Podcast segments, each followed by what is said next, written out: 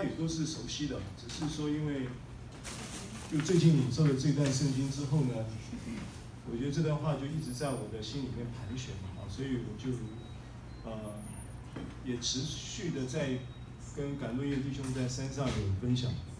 那今天在内湖灵粮堂这一篇信息的主题叫做神恩典的基业啊，请跟我说神恩典的基业。神恩典的基业。那呃，本来不是计划中要跟大家分享，因为其实大概的内容，几乎可能大家之前都陆陆续续听过啊，只是今天我们透过这以弗所书第一章的两段圣经呢，呃，来做一个呃整理。啊来跟大家在做关于神恩典的这一件事情的分享。那首先呢，什么是神的恩典？第一个，神的恩典就是指着基督而言啊，神的恩典的核心价值就是基督自己啊。所以约翰福音第一章讲说，呃呃，律法是借着摩西传的，但恩典和真理都是从。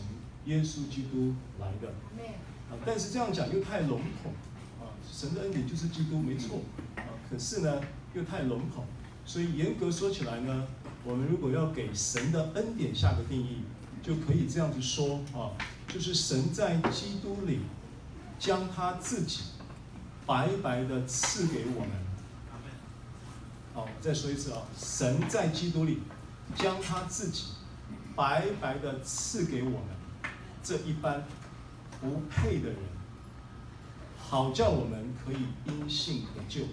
啊，简单的说，就是就着我所认知的关于恩典的真理，啊，我可以这样子给神的恩典这个描述下一个定义。啊，神在基督里将他自己白白的赐给我们这一般不配的人，好叫我们可以因信得救。阿门吗？阿门。好，那基业是什么呢？啊，基业这个词的原文，它其实是一个继承的产业，继承的产业。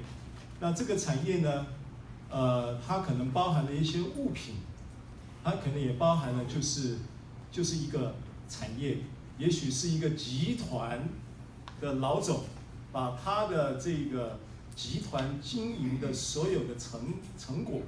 啊，把它留给了他的孩子，啊，也可能就是一个产业啊，啊，把他的这个田留给他的良田万亩，留给他的孩子，啊，就是一个继承的，啊，基业本身是这样的一个原文是这样的一个意思，所以，呃，我们就从这个命题啊，先做一个初步的了解。那经文呢是在以弗所书的第一章。三到七节，我们先看这段圣经，以弗所书一章的三到七节啊。愿颂赞归于我们主耶稣基督的父神，他在基督里曾赐给我们天上各样属灵的福气，就如神从创立世界以前，在基督里拣选了我们，使我们在他面前成为圣洁，无有瑕疵；又因爱我们，就按着自己的意旨所喜悦的，预定我们借着耶稣基督的儿子的名分。使他的荣耀的恩典得着称赞，这恩典是他在爱子里所赐给我们的。我们借着爱子的血得蒙救赎，过犯得以赦免，乃是照他丰盛的恩典。那这段圣经呢，因为在思想它的时候，在预备这个信息的时候，啊，那呃有有一些字把它打成黄色的啊。那其实这些词是经文里面的关键词，啊，关键词。第一个呢，就是讲到属灵的。那过去我们针对属灵的这一个形容词的描述，我们会把它认知成为说，哦，属灵的意思就是精神上的啦。属灵的祝福就是精神上的祝福了，或者是甚至这个精神上的祝福还是未来性的。一而一代起了，但是呢，明明上下文不是这样讲。他说这个福气是他在基督里曾赐给我们的，曾赐给我们的中文可以明白这个意思吗？曾的意思就是曾经嘛，曾经的记忆词就是已经给了你。所以第一个，它不是指未来的，它是指已经发生的事情，已经给了你的。这个是，那这一些福气到底是什么？啊，这些福气这边也没讲，这些福气是什么？但是他做了一个描述，属灵的福气前面有一个词叫各样，各样的意思就是任何一样、每一样、所有的、各种的、想得到的、想不到的、经历过的、没经历过的、知道的、不知道的，都已经给了你。这话就这么一个意思。啊，那属灵的要怎么理解属灵的这个词？它既然不是按照上下文，它不是指着一个一个未来性的，或者是不单只是一个精神上的，因为它层次给我们，已经给到我们这些属灵的福气。这属灵的理解，基本上，我们可以从这个两个方面来理解它了。第一个是属灵的，它是指一个范围，范围。那人呢，本来就是有几个部分组成的嘛。我们人的生命的组成是有灵的部分，人为万物之灵，对不对？有灵的部分，然后还有魂的部分，人还有体的部分。灵魂体，这是人的组成的几个主主要的部分。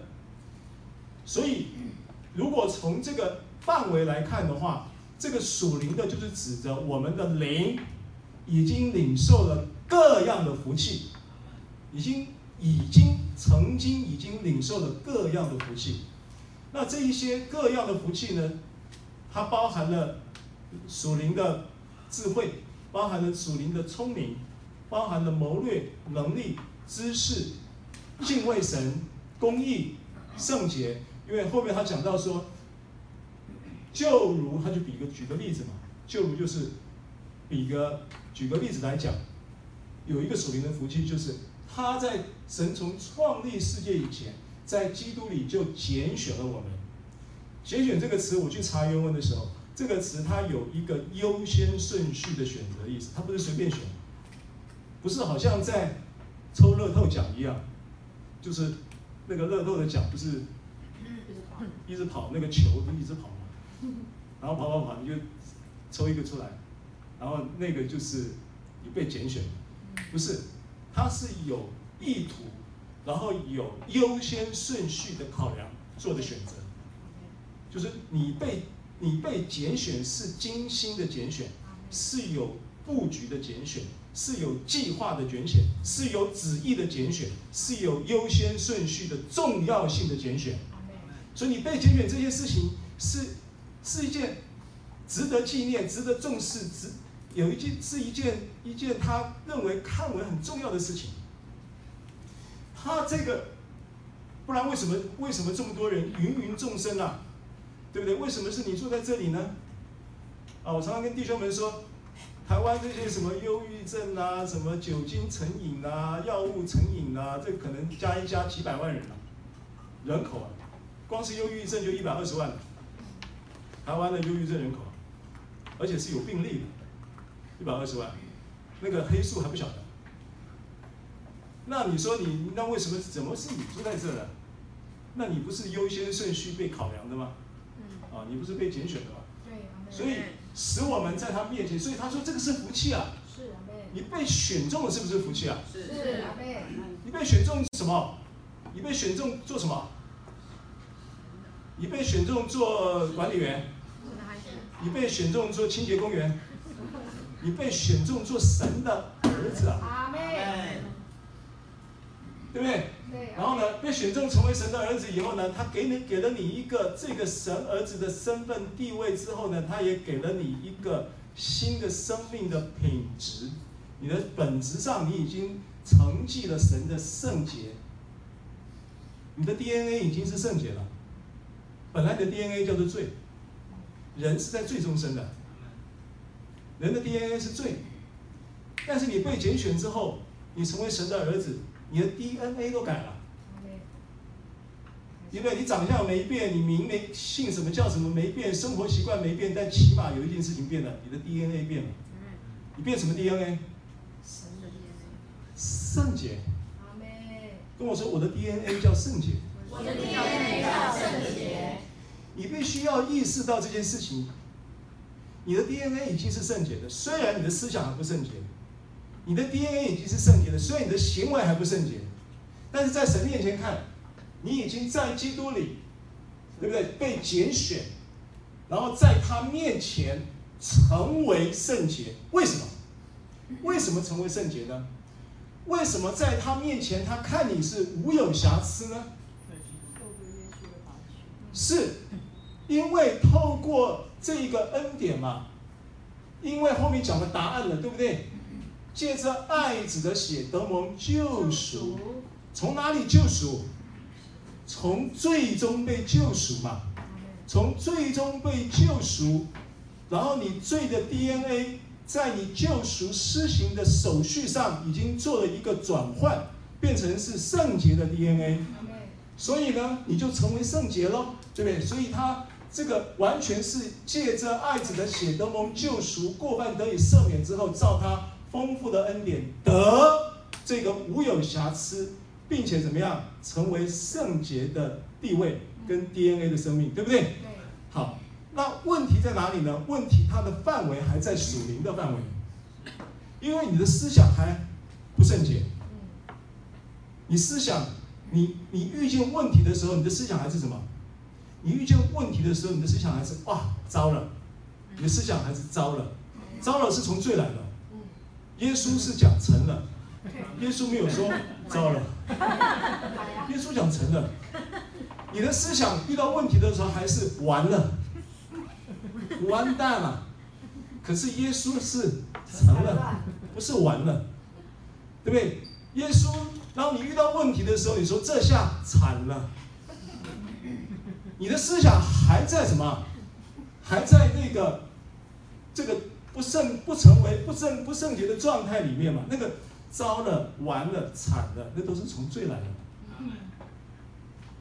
所以他在讲你在哪里成为圣洁，你的灵里面，他说就如就如他在创立世界以前，在基督里拣选了我们，使我们在他面前成为圣洁。意思就是说，圣洁就是他赐的各样属灵的福气的其中之一。他举一个例子叫圣洁嘛，圣洁给你了没有？给了，给在哪里？灵里面。你的思想还是糟的惨了，完了，对不对？但是你的灵里面已经成了。所以灵里面的这个成了，要把它导出来，面对那个糟的惨了完了的生活现象跟生活状态，这个过程啊就很重要了。这是我们今天要讲的基业。因为它这个是基业的基础，现在在讲恩典嘛。今天这个基业哪里来？这个基业是从耶稣基督死了以后，他跟我们立了一个约。所以经文在希伯来书第九章，看一下十六节。希伯来书第九章的十六节，你要明白这个基业，你已经承继了一个，承继了一个。有永恒的价值，并且跟你今生的经营有绝对的关系，跟你生活的现场每一个细节都发生关系，跟你的工作、跟你的呃家庭、婚姻、跟你的呃这个经济状况、跟你的呃这个未来，你看看你自己未来有没有希望等等的这些事情都息息相关的这个基业。哦，他说九章十六节说，凡有一命。必须等到留一命的人死了，一命当然上下文是在讲耶稣成为祭物，耶稣的血使这个约生效，所以这个一命是什么？一命就是这个约，所以这个继承的继承的基业叫继承的产业，这个产业是从哪里来的？耶稣来的，就是耶稣死了，约生效了，他流血了，这个。因为这约就是这血就是我与你们所立的新约，马太福音二十六章二十八节，马太福音二十六章二十八节，我要让你知道这一个继承的基业是借着耶稣基督，他跟我们流血立约之后的遗产。好，我请问你，遗产需要你去努力换得吗？不用。遗产你只要怎么做？你只要签名继承。你只要接受，对不对？好，来，请，因为这是我立约的血，为多人流出来，使罪得赦。好，我要用这些经文告诉你一个事实，这个事实呢，是你的基业已经合法的得到了移转。耶稣基督他成为这个遗产的中保，成为这个约的中保，让这个遗命生效，使得你可以承继这个遗产，成为你生命的基业。所以你承受这个基业，你领受这个基业的遗，这个叫做呃承继承，你是合法的。虽然这个恩典是神在基督里白白的给了我们这一些不配的人，使我们可以因信得救，他是白白的给，你是白白的领受，可是他却是流了血给你的。恩典本身对你而言，对你的主观立场而言，它是一件轻松、很自然、白白的可以领受的事，可是对耶稣而言，却是付上了极大的代价。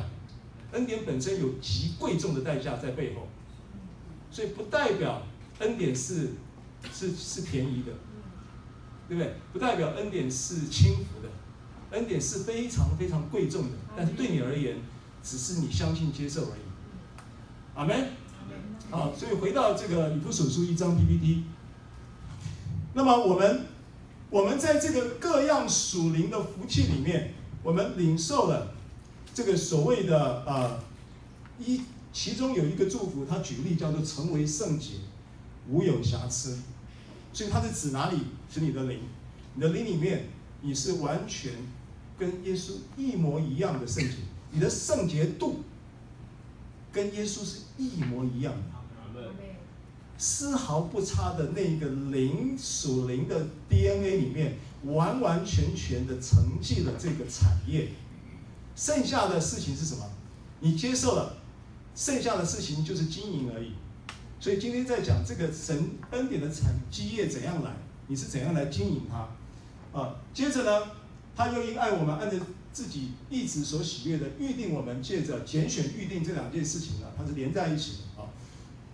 耶稣基督借着耶稣基督得儿子的名分，使他荣耀的恩典得着称赞。这恩典是他在爱子里所赐给我们。看一下预定的啊一个经文，在罗马书八章二九节、三十节、二九节、三十节。你要有这样的一个被预定的概念。罗马书八章二十九节、三十节，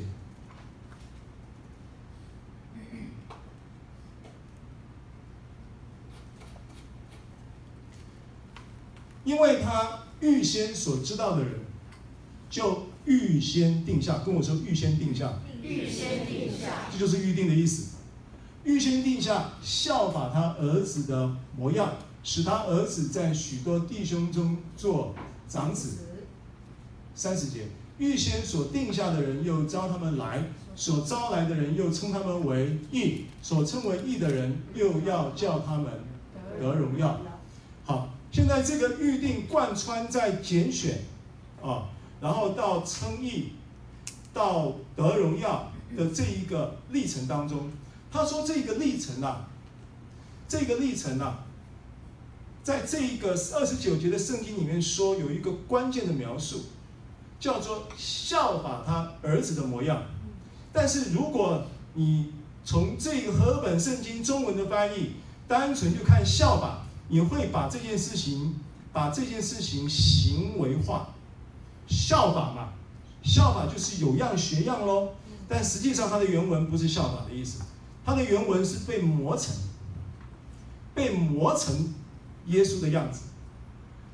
哦，英文怎么讲？Confirm，就是 confirm。Conform，conform，conform，就是那个罗马书十四章二二二节一样。啊，OK，对，就是一个磨成十二章二节了。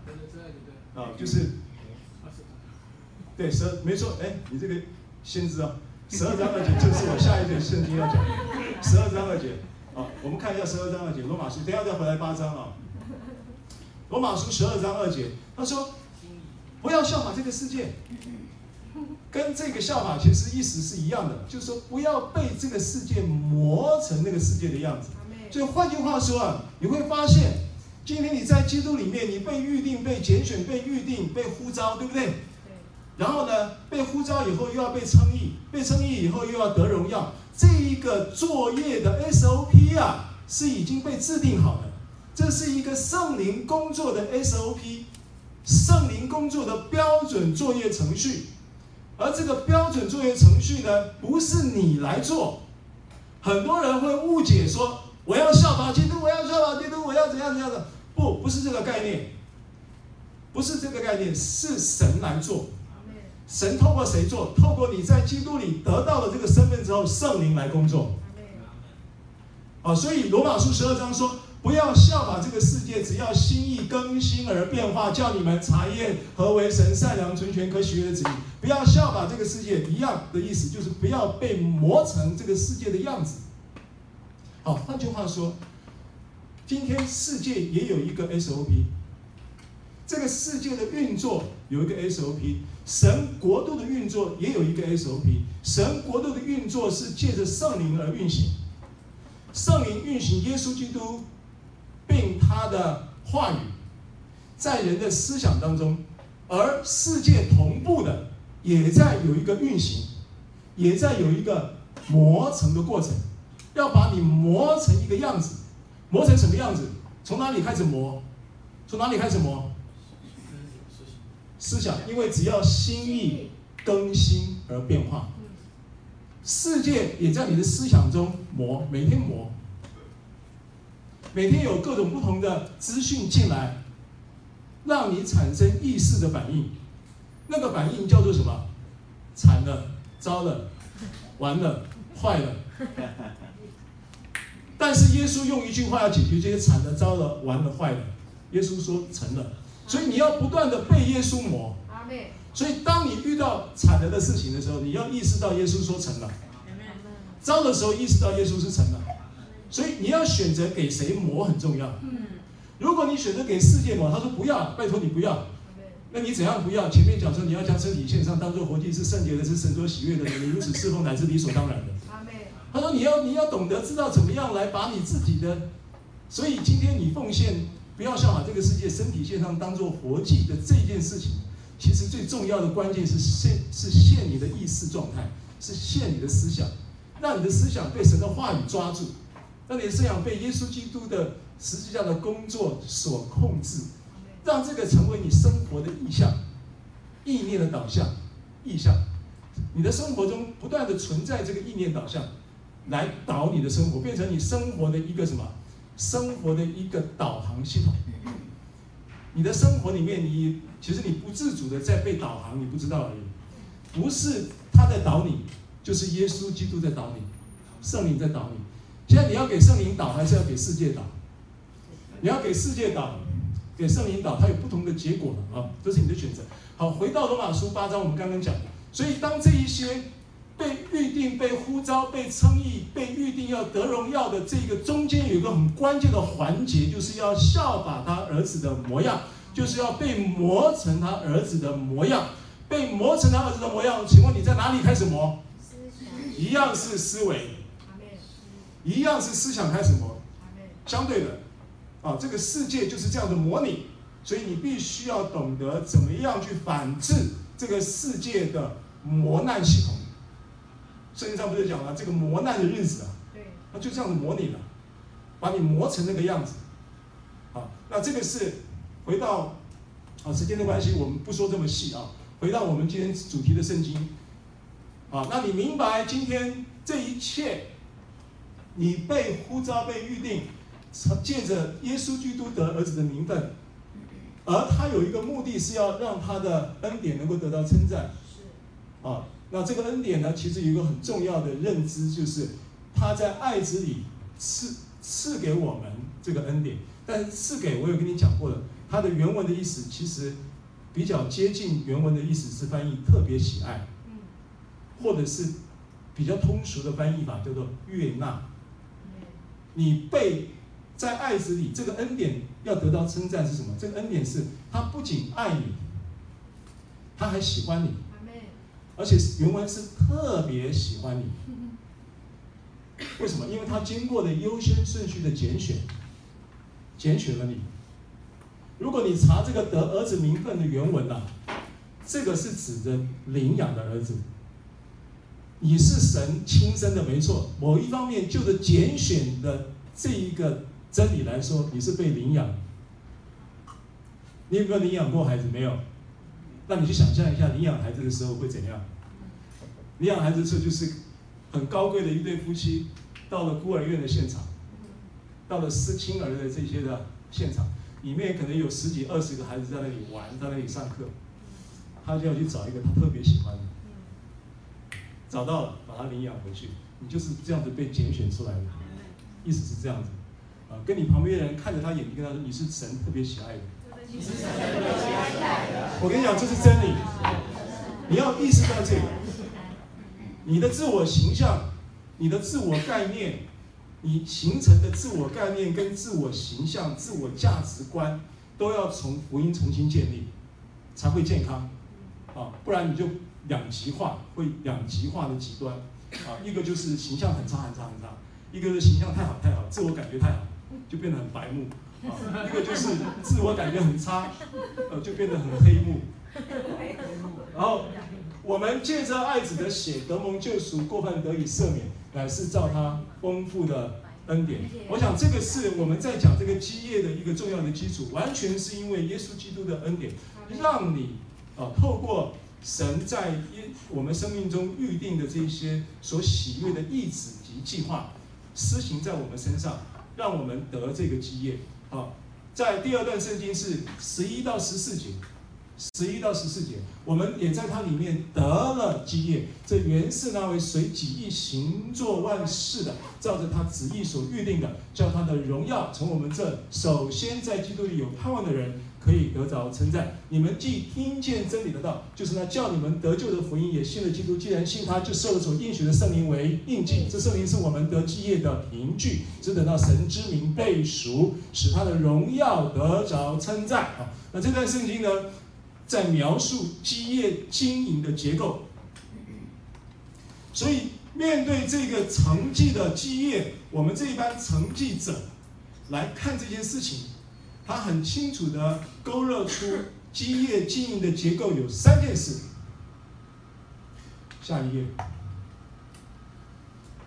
基业经营的结构包含这三件事，按照十一到十四节，第一个叫领受真理，然后呢，定，持定盼望，最后进入荣耀。请跟我说一次，领受真理，持定盼望，进入荣耀。好。那么我们先看关于领受真理，因为在经文里面，啊十三节特别讲到，就是真理的道，这个真理的道是什么？真理的道就是，就是那叫你们得救的福音。那我之前我在预备这个信息的时候，我去 Google 这个真理这个词啊，我发现你去 Google 的时候，你还真的找不到一个。绝对可以定义真理的话，找不到。那你会找到的那个亚里士多德有一段话，他说：“是真的说不是真的，不是真的说是真的，那是假的；那是真的说是真的，不是真的说不是真的，那是真的。”意思就是说，真理就是是真的就说真的，不是真的就说不真的。那这个就是说的等于没说。但是这一节圣经就定义出真理是什么？真理就是那叫你们得救的福音，所以真理怎么定义？就是以福音为核心的永恒生命的真实面貌。所以真理其实就你你我而言，其实你在探索一个生命的真相，而这个生命的真相呢，要从哪里去探索呢？他说就是福音。你不要把福音听得太便宜了。你以为你已经明白了，你听几个月你就觉得你听懂了。过去我不是这样子的，福音就是福音布道会的时候听完了，结束了，福音就从此就知道，就耶稣基督为你定死嘛。对，耶稣基督为你定死，然后呢，跟你生活发生关系吗？跟你人际关系发生关系吗？跟你的未来发生关系吗？跟你的经济，跟你的各种生活的问题发生关系吗？重点在这里啊，因为他要你今生得百倍啊。阿妹。他不仅是要你来世得永生啊，他还要你今生得百倍啊！今生得百倍意思就是你现今你每一天的日子过得怎么样，他比他比你还要关心了。他不仅要你来世得永生嘛，他还要你今世得百倍。所以你的福音，你的福音的这一个大能要彰显在你生活的各种问题上面。好，那这个往后往下讲啊，什么样领受真理呢？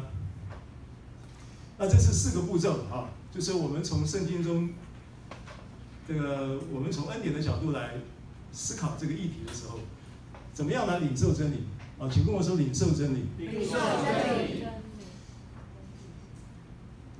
那第一个，圣经上告诉我们说，他说信道是从听到来，因为这个这个道真理的道就是那叫你们得救的福音。那这一个真理的道叫你们得救的福音，使你们可以叫他荣耀的恩典得到称赞，并且因此而产生盼望，以至于他荣耀的恩典能够得着称赞。所以领受真理会是这个基业的基本架构。那你要怎么领受呢？你就是要听到嘛，因为听到是听到是从基督的话来的嘛。信道是从听到来的，听到是从基督的话来的，所以你就必须要听福音嘛，要听到嘛。你说这个牧师我知道了，我已经听了，我一直在听了。对，你听进去没有？不，你先说你听懂没有？然后你听懂了以后，你听进去了没有？明白了。听明白了是一件事，因为你必须要晓得，你必须要明白，因为你必晓得，必明白真理，真理必叫你得以自由，并真理不会自动让你得以自由，真理是透过你晓得，跟我说晓得，晓得，晓得你就是明白了，明白了这个真理，明白了这个福音，然后你领受，对不对？你听懂了，听明白了，听明白了。问题是，为什么你说呃，要要这个听这个福音，然后要听到明白这件事情？为什么一直要强调呢？为什么一直要重复的讲呢？为什么一直要重复的听呢？其实也不是我们喜欢重复，因为如果你真的去查圣经啊，在旧约的时代。尤其是在在啊出埃及记跟生命记里面，你会常常看到和合本圣经翻译的经文讲说，讲说你要留心听从。你如果看到中文翻译叫留心听从，你去查它的原文，你都会发现它的原文其实没有留心这两个字，它的原文是听从听从重复两次。听从的希伯来语叫小曼，它就是小曼小曼小曼小曼。那在出埃及记跟生命记特别多出现。那这两卷书里面，我如果印象里我去查的时候，我印象里至少超过十次，有十处的圣经以上，在重复的讲小曼小曼小曼小曼，就是要反复的听的。为什么要反复的听？因为跟你原来的思维是抵触的，你原来的思维跟他是冲突的。原来的思维你不是你不是信心的思维，或者是你原来的信心系统跟属灵的信心系统也是相抵触的。你原来的思维系统跟属灵的思维系统也是相抵触的，所以你必须要透过你听听明白。然后听明白之后呢，还会怎么样？还会哎，懂了，懂了，懂了，懂了，记起来，记起来，记起来，记起来。然后等下出去上捷运又忘了，下礼拜就更不用讲了。哎，这个好像讲过了，哎，怎么好像又还有听没有懂？为什么？因为你的思维模式不是这样。那我跟你分享过嘛，我说人的思维其实很像一座冰山嘛。冰山是不是有两个部分？一个部分叫水面以上的十趴到五趴之间，对不对？水面以下还有九十趴到九十五趴左右。那你将来在聚会的时候听听听，只听到五趴十趴而已啊。你水面以下的九十趴到九十五趴还是还是认知还是还是跟神的话不一致的。如果说你的九十九，你的冰山的五趴到十趴是因他受了冰伤，我便得了医治，哇，这个道太棒了，我终于可以得医治了。我这个遗传性的疾病，我就不知道所有的医生都看不好，但是我原来真理里面神的话语竟然告诉我们说，我们可以这个这个这个因他的受的鞭伤，我们变得了医治，而且连遗传性的疾病都可以医治啊，对不对？希伯来书二章不是希伯来，哥罗西书二章八节讲，你不要被这个人间的遗传和世上的小学掳去啊，你可以从世上的小学跟人间的遗传中得释放啊。所以你不管遗传什么东西，你都可以因他的受鞭受的鞭伤，我变得了医治。好，一场聚会里面，你是改变了五趴到十趴，你还有九十到九十五趴还是遗传，还在潜意识里面还在讲遗传，还在意识遗传。所以当病发的时候，你又糟了，又来了，惨了，完了，遗传了，你又来了嘛？你的潜意识里面还在遗传啊，所以你要一一直不断的听什么？因他受的鞭伤，我便得了医治。然后呢，你要不断的、不断的去透过这个话来告诉那个遗传疾病，告诉你的身体啊，然后也告诉你的潜意识啊，因为你潜意识里面的认知还是没改变，还是遗传了，糟了，惨了，完了，没希望了，对不对？你潜意识都是这些了，对不对？你在聚会的时候很嗨嘛。你听牧师讲到很嗨嘛？散了会以后，你碰到的人事物是不那么嗨的，是很 low 的，那你就回恢复原状了，是不是？所以你要不断的怎么样？听，要专注的听。所以我举例马大跟玛利亚的故事嘛。我说我到了以色列的时候，我发现以色列的庶民基本住宅的面积差不多是台湾庶民基本住宅面积的一半大而已。台湾如果是三十坪，那边大概就十五坪大。十五坪大的一个房间、一个厅、一个一个厨房的这样的一个规模，厕所在外面，公用厕所，这样的一个空间规模。耶稣讲到，我跟你讲，耶稣在讲道的时候，讲登山宝训的时候，是几千人、上万人在听，都不用麦克风的。他在马大他们家讲道，马大会听不到。马大肯定也听到，玛利亚是在耶稣脚前坐着听，代表他很专注在听。马大是一边做事一边听，一边听的时候一边想完了，一边听的时候一边想糟了，就是一边听的时候一边在想，因为简讯来的时候都是完了糟了，美中贸易又打起来了，然后呢，捡到炮了，捡到枪了，捡到烟了。最近不是有笑话讲捡到烟吗？一万零两百条的烟。不知道这个事，没关系，散会再分享啊。就这些事情，你就你就你就你就烦死了，你怎么弄啊？你没有办法，那个道没办法消化的。所以耶稣说，玛利亚已经得着那上好的福，是人不能夺去的。所以你必须专注聆听，再跟我说专注聆听。专注聆听啊，这个太重要了啊！那之前我讲的太多了，就是你的从神经学的角度，当你在专注的时候，你的脑部的那一个少突细胞的组织外面的表皮会分泌一种脂肪组织，叫做髓鞘组织。髓鞘组织分泌包覆在少数细胞组织的这个组织的表层的时候，你的轴突在传递信息的时候就不会被电子干扰。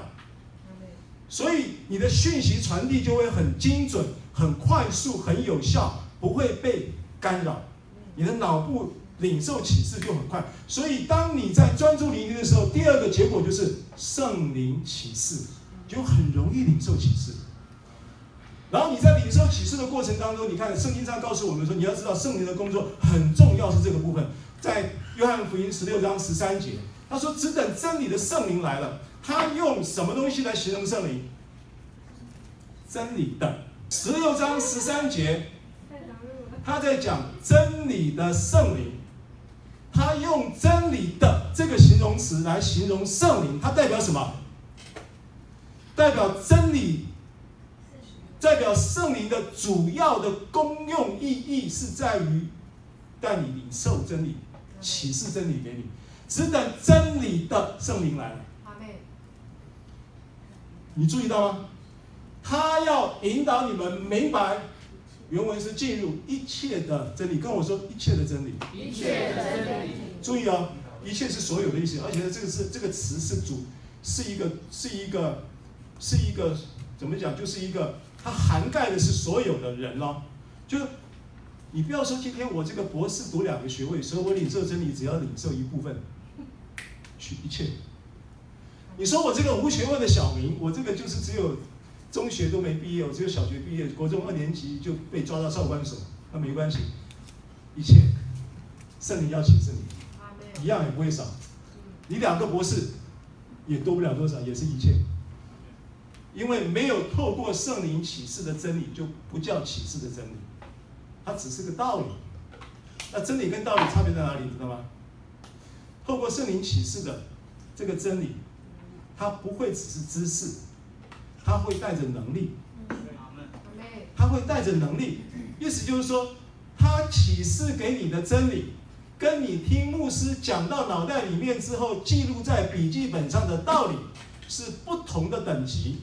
是不同的功能，记在脑袋里的道理会忘，记得住也不一定行得出来，但是圣灵启示你的，你不但记得住，你不但不会忘，你还行得出来，因为它会运行在你的心里面。啊，所以启圣灵启示重不重要？重要。好，这是领受真理的第二步，第三步回到 PPT。第三步是什么？第三步是你要知道从。神的话语里面，来进入，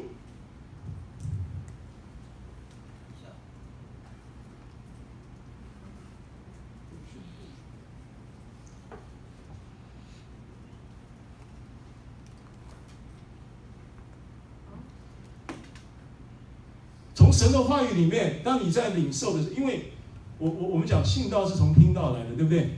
听到是从基督的话来的。所以，你透过这一个神的话，你在专注聆听的同时，捕捉了这一个话语在你的心中传递的圣灵启示的讯息的时候，你同时在捕捉什么？你在捕捉启示的同时，你在捕捉这个话语剖析出来的知识的同时。你在捕捉这一个圣灵透过话语传递的信息，让你知道，哇，原来是这样！哎呀，我知道了，我得释放了，我明白了，我得开启了。的同时，你在领受信息。零后四章十三节。零后四章十三节。零后四章十三节说：“我们既有信心。”我们既有信心，我们既有信心，我们既有信心，正如经上记着说：“我因信，所以如此说话。”我们也信，所以也说话。好，所以我我我这节圣经的重点，我要讲第一句，它的翻译呢跟原文是有一点差异的啊。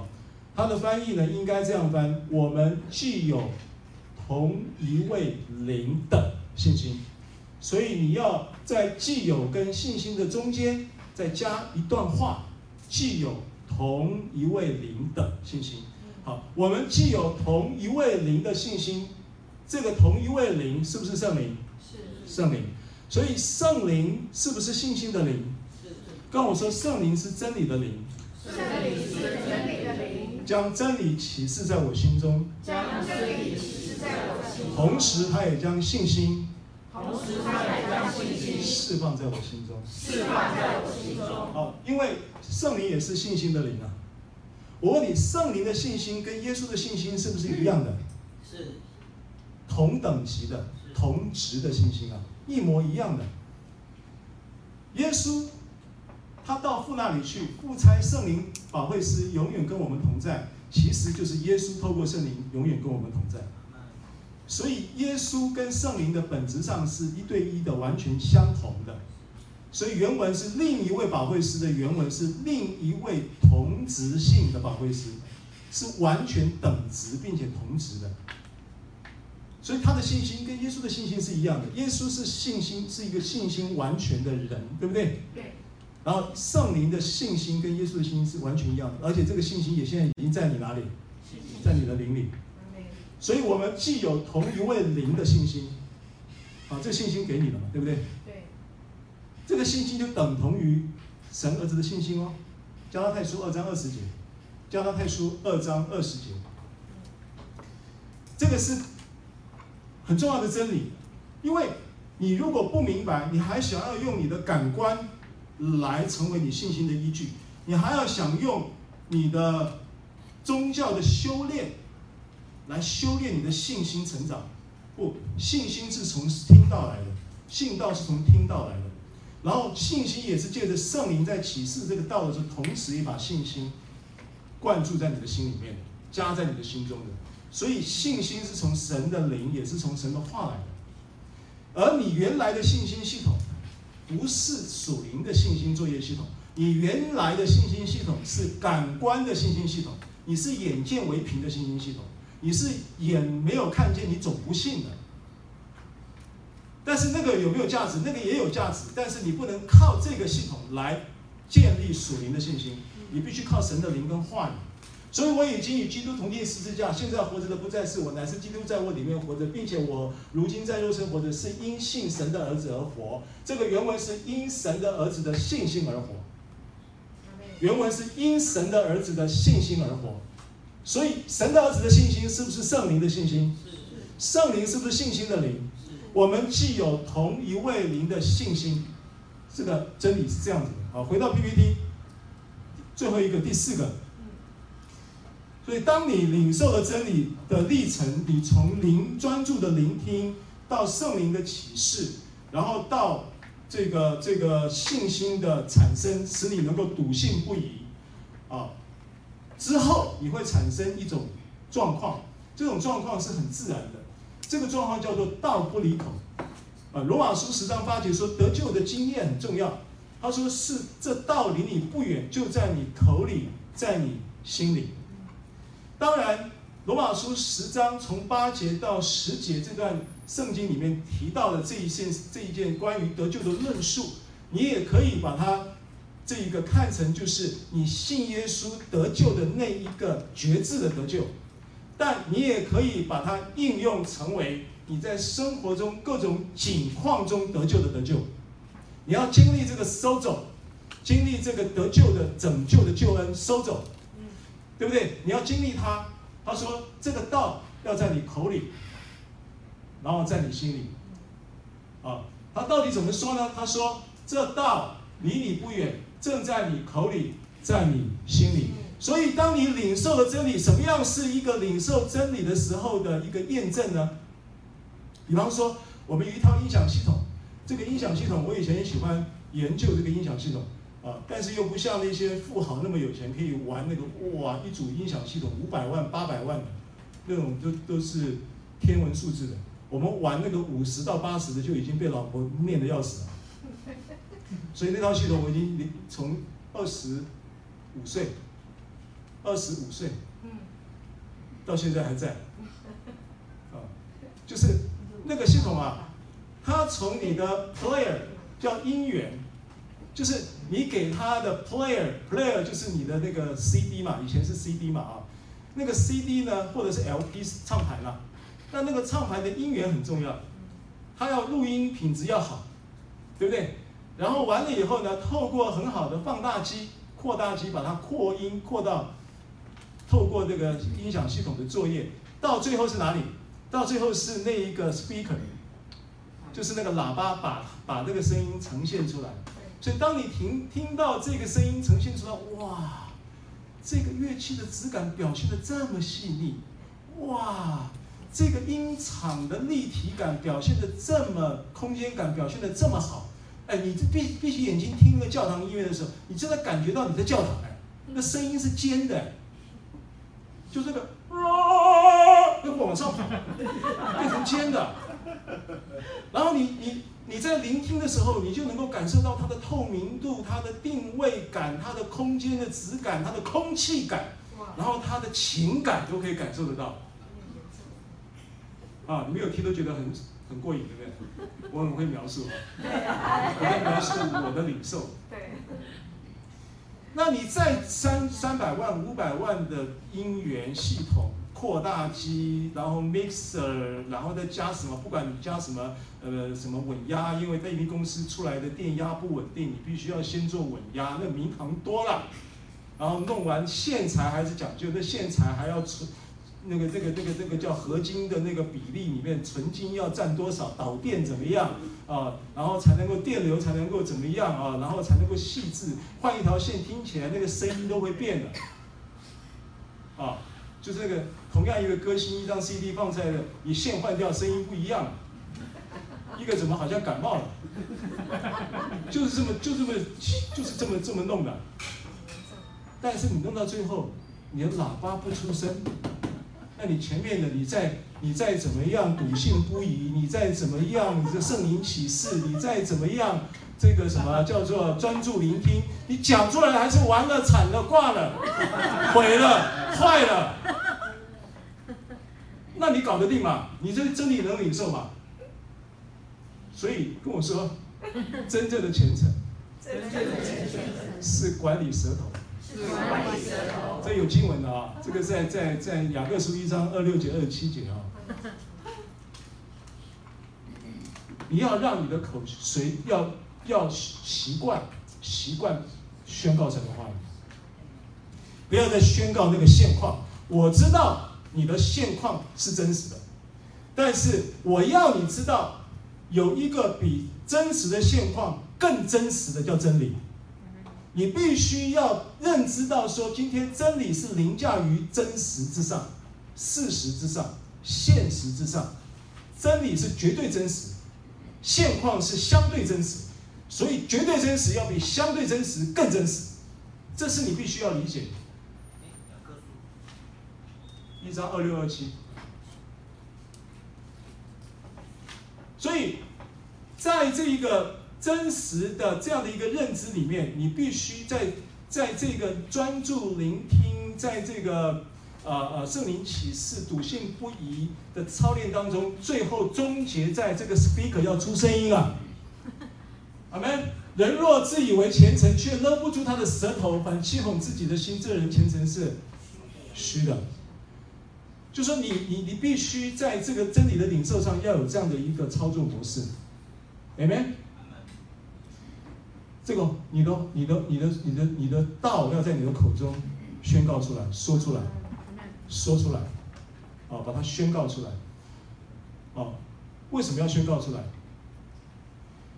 因为因为你那个百分之九十到九十五的意识，需要用你自己的口去对付它，去把那个认知潜意识的认知，啊，去用你的口去宣告，去说，这是。很重要的操作，Amen。好，这个真理就不用再描述了啊，时间的关系，我们往下走。PPT 第二个持定盼望啊，领受真理清楚了吗？第一个是什么？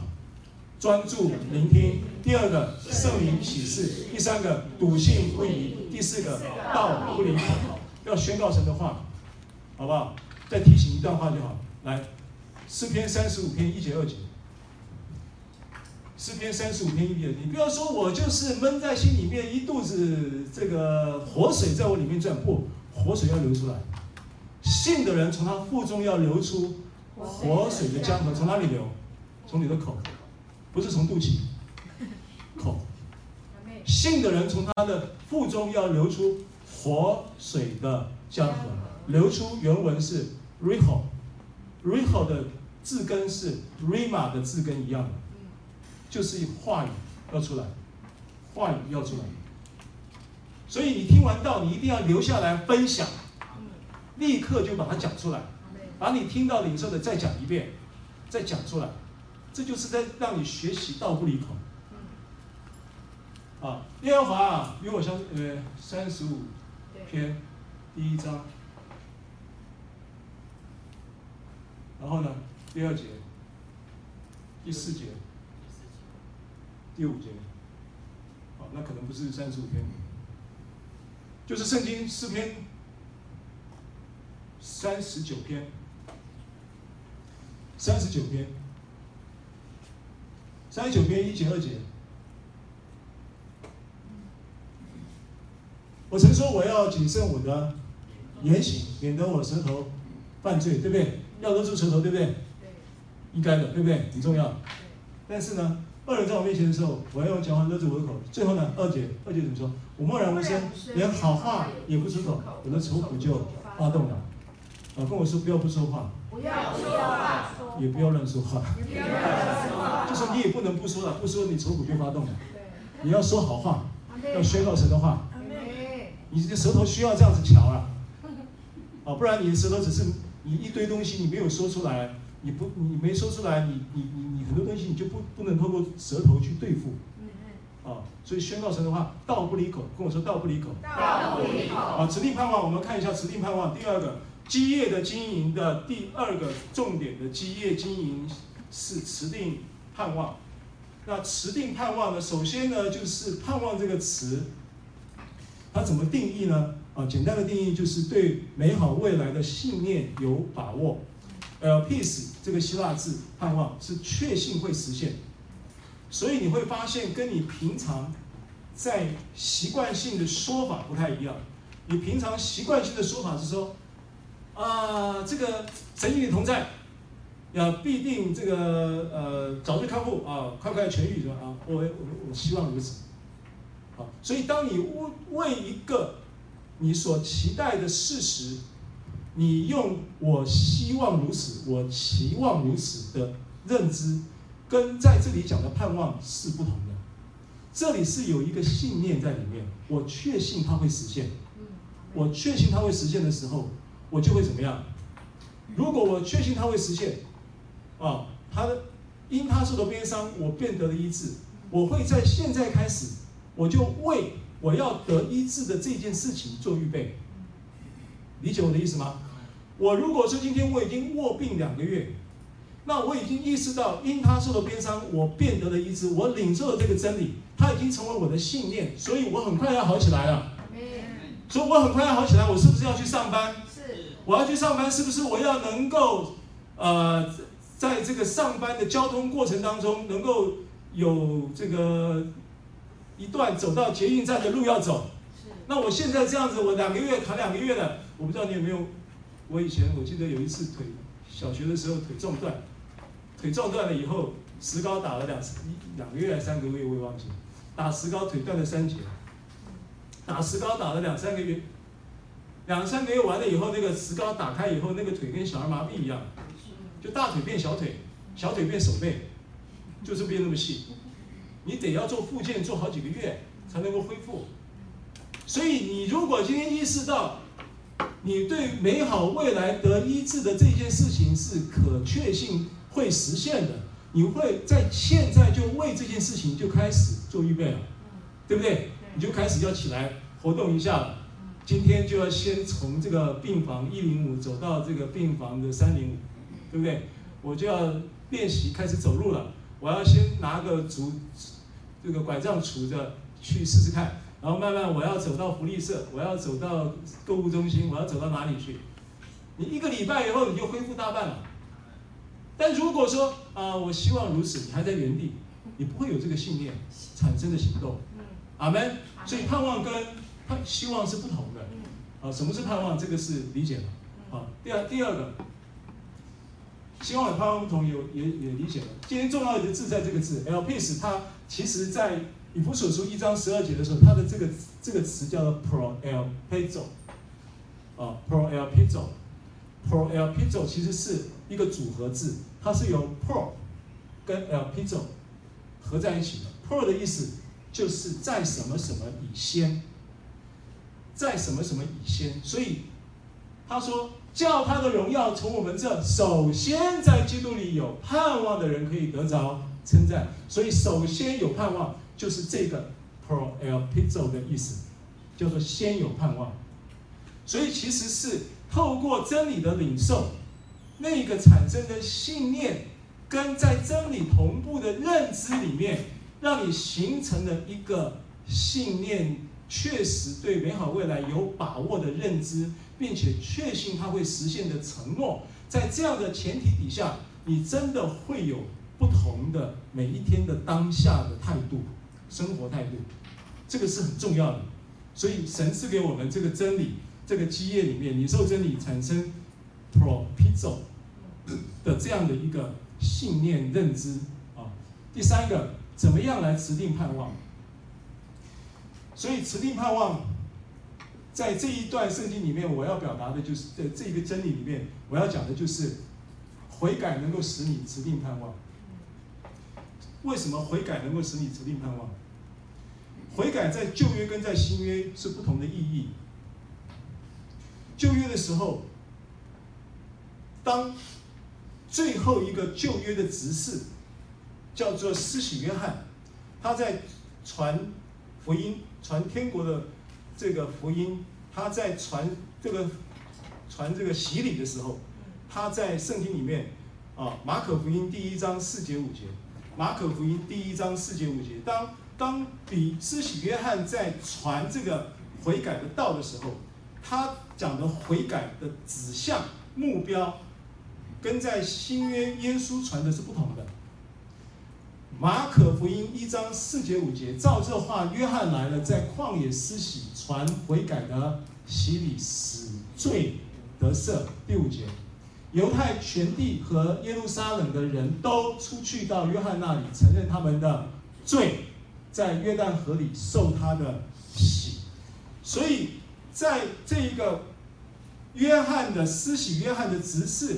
传悔改的洗礼的时候，他把悔改指向的一个目标叫做认罪，对不对？是认罪。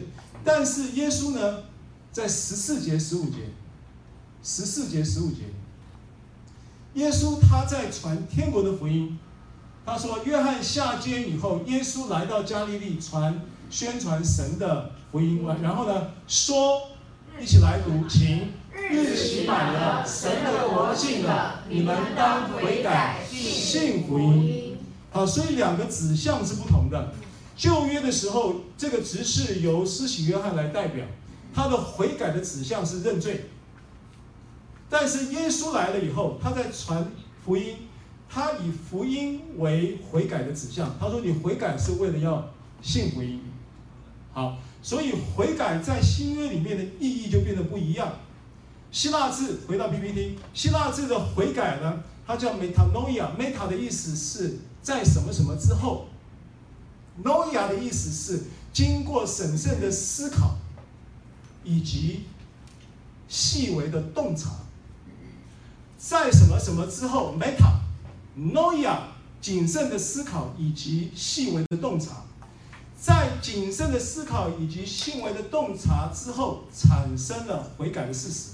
好，所以他的意思是什么呢？意思就是把你的想法、想法透过谨慎思考之后有一个转变，所以直接的意思就变成是意念思想的转变。悔改是这个意思。所以悔改的本质呢，在新约的角度来看呢，它不是痛改前非，它也不是内疚，它也不是自责，它也不是自我厌恶的情绪或者是行为。悔改在新约是一种持续性的啊，第二行倒数第二行开始来一起读，请。悔改是持续性的，意念上自我中心转变成以基督为中心的生活状态。悔改完整的说，在新约的意义是这样子，是持续性的，跟我说持续性的，持续性的，它不是间歇的，不是想到的时候改一下。每个礼拜敬拜的时候改一下，听到的时候改一下，对不对？不是，它是持续性的。悔改是一个持续性的状态。那这个持续性的状态呢，它必须是建立在什么基础呢？它是建立在 noia 的基础，就是意念上的审慎的思想，跟敏锐、精细致的洞察之后，意念上的。那意念上，基本上它的方向是什么概念呢？它的方向概念就是从自我中心，我思、我觉、我想、我要，对不对？这些这些东西，自我中心作为你原来意念悔改的起点，然后持续性的转向基督，转向并他的钉十字架，转向福音。所以耶稣告诉你是悔改。信福音，不是信你的现况，不是信你自己，不是你的感觉，所以我们行事为人不是凭眼见，乃是凭信心。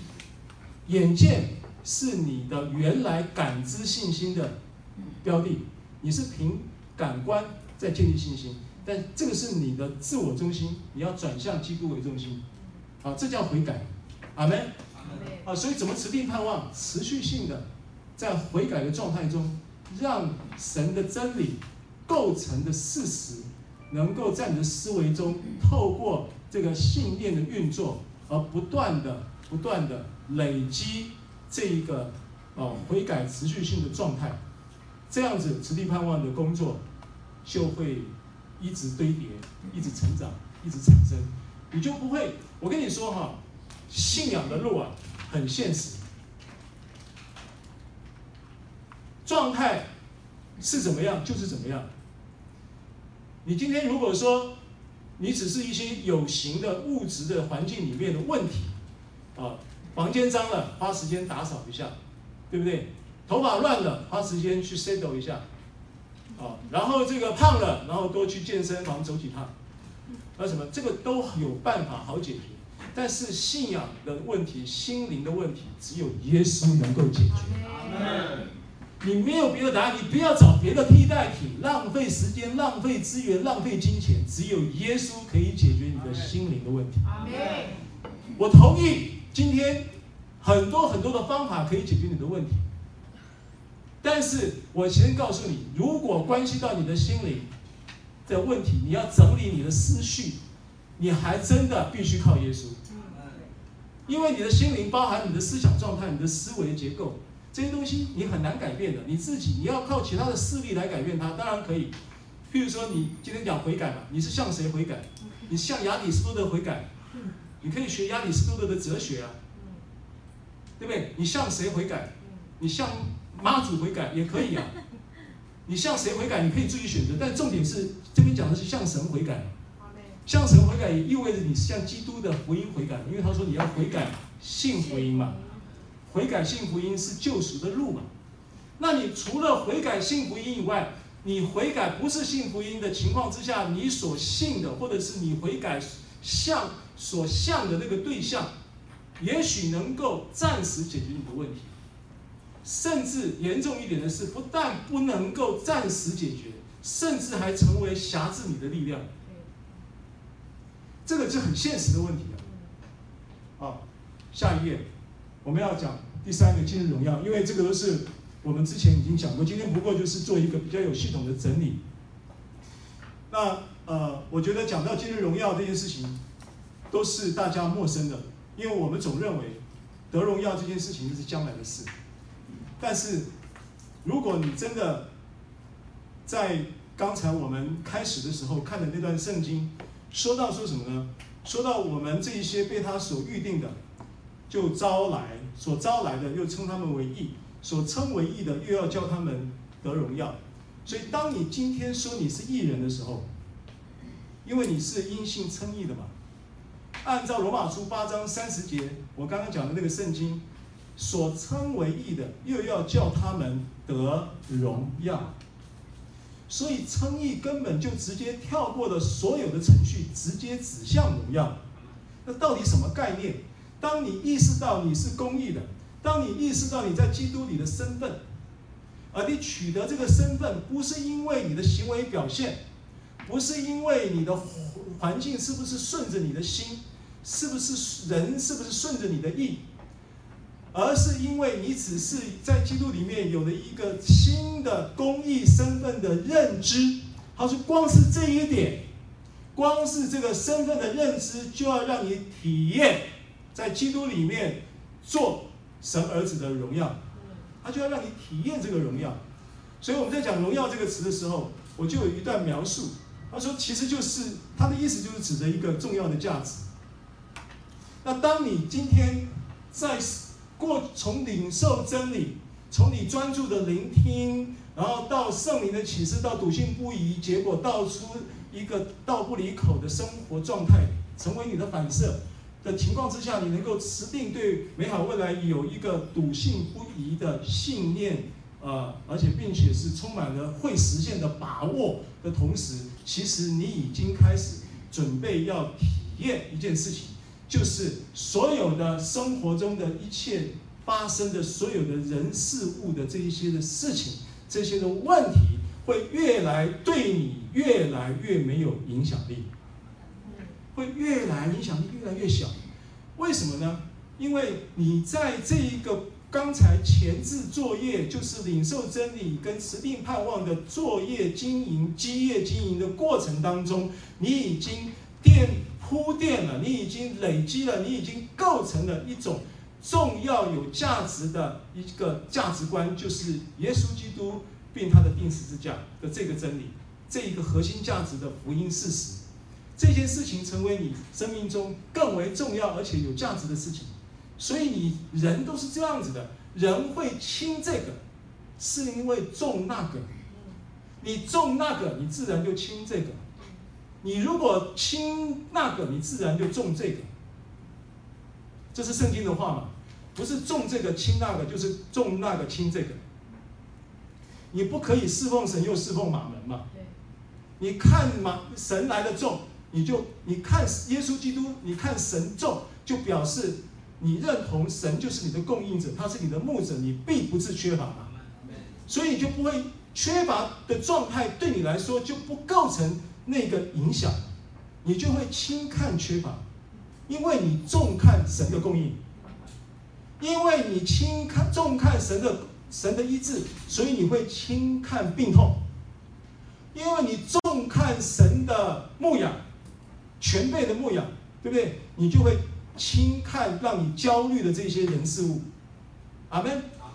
好，所以这个是这样子来的嘛。所以荣耀的形成，其实就是让你越来越清楚耶稣基督并他的钉十字架这件事情在你生命中有多么重要，而且是多么有价值。它自然就会就会削弱了这些在世这个世界生活一切对你的影响。所以耶稣跟他的真理带来更重要的价值。而且显得更真实。最后一句话，我们来读，很重要。预备，请。这将使你与基督深度的契合，而散发出生命荣耀的光辉。说起来很笼统，但具体的说法是什么？我们进到结论。我请问你，救恩的目的是什么？按照约翰福音三章十六节说，神爱世人，甚至将他的独生子赐给他们，叫他们不致灭亡。反得永生，所以神救恩的目的，使他的爱独生子，对不对？赐下他的独生子为我们的罪定死。当然，赦罪是他救恩的手续，没错。但是他赦罪不是救恩的目的。神爱世人，甚至将他的独生子赐给他们，是不是耶稣钉十字架？目的是什么？叫一切信他的不至灭亡，反得永生。所以目的是什么？目的是得永生。目的不是赦罪，赦罪只是手续。阿门。阿门。好，那再问你一个问题：什么叫得永生？回到 PPT，什么叫得永生？有人说得永生啊，永生就是永远的生命，就是得永远的生命。对，字义上没错，但是它的意义是什么？他说：“哦，永生我知道，永生就是永远活着。那我告诉你哦，按照圣经告诉我们，人类的灵的生命是永远不会死的，灵魂是永远不会死的。换句话说，灵魂是永远活着的。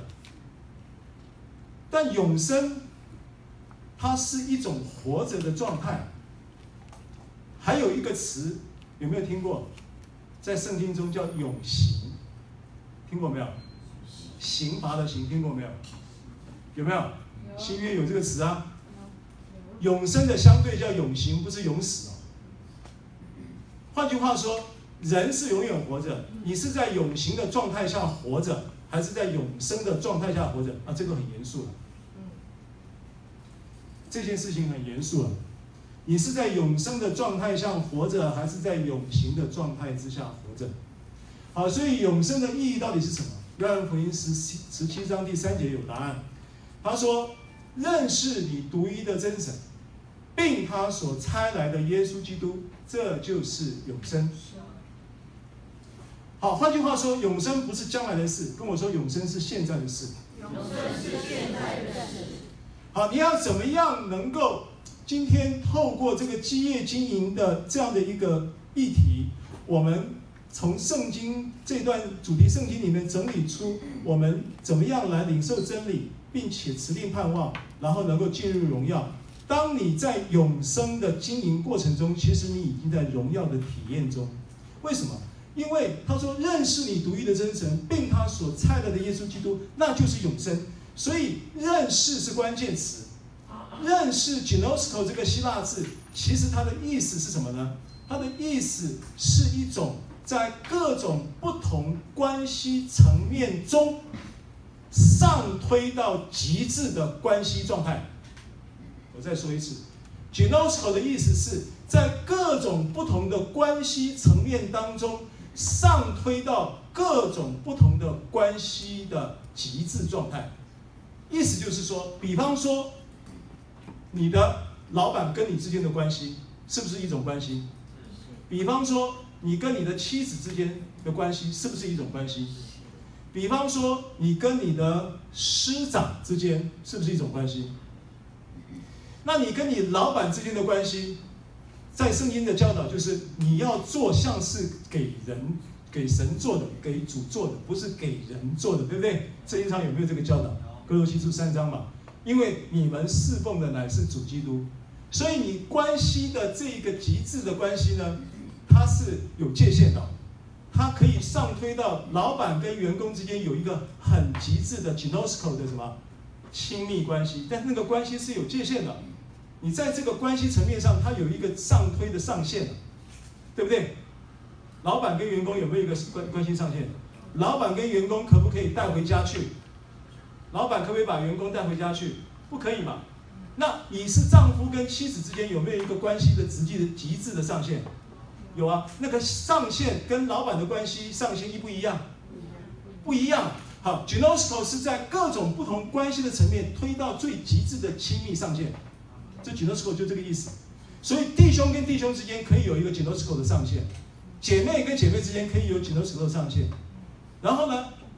夫妻之间有一个 ginosko 的上限，然后你跟神之间也有一个 ginosko 的上限，而跟神之间的 ginosko 的上限是最无上无止境的上限。但是你每一个人有不同的情感的这种性特质啊，还有各种不同的属性啊、思维啊各方面，跟神有不同的关系状态。但是我要讲的是，这一件事情是神非常渴慕的。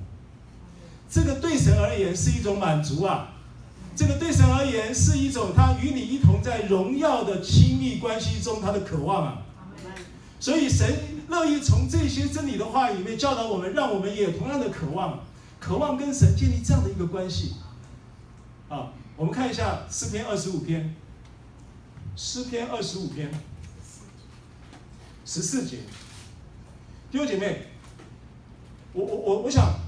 我们在看这个这个基业的经营，到最后它的核心价值到底是什么？你为什么要那么专注的聆听真理？你为什么那么渴望圣灵的启示？你又为什么能够在这个过程当中建立你的信心，堆叠你的信心，让你能够成为一个信心的伟人吗？你又能够怎么样倒不离口，让你的觉得让人家觉得是你是一个这个这个这个这个呃呃充满了神。恩高口才的这个传道人吗？你你你为什么要做这些事情？或者是你为什么你又这么期待能够成为一个持续在基督里面有盼望的人，而且是首先有盼望的人，能够叫他的荣耀的恩典得到称赞？其实他的基业最核心指向的最后的核心价值，就是跟神，神渴望你跟他之间的经营产生一个亲密的关系，而这些关系的建立，它是从这些铺陈里面带来的一种。很重要的回馈，耶和华与敬畏他的人亲密，他必将自己的约指示他们。这个原原文有是还是扩大版一个翻译，意思就是说，耶和华与敬畏他的人亲密，没错。然后他必将自己的秘密，啊，把他的秘密能够启示给他。啊，这个就是一个，我觉得这个秘密说出了，那是你跟神之间那一份隐藏的马拉。那是你跟神之间亲密关系的成果，那个状态是你跟神之间有一个独特的享受。我觉得今天我们从这些理性的分析里面，我们抓到一个很感性的点，是神渴望跟你建立亲密的关系，你也渴望回应他吗？好，我们来领圣餐。谢谢您收听收看我们的信息。如果您喜欢，欢迎您订阅。上帝赐福你。thank you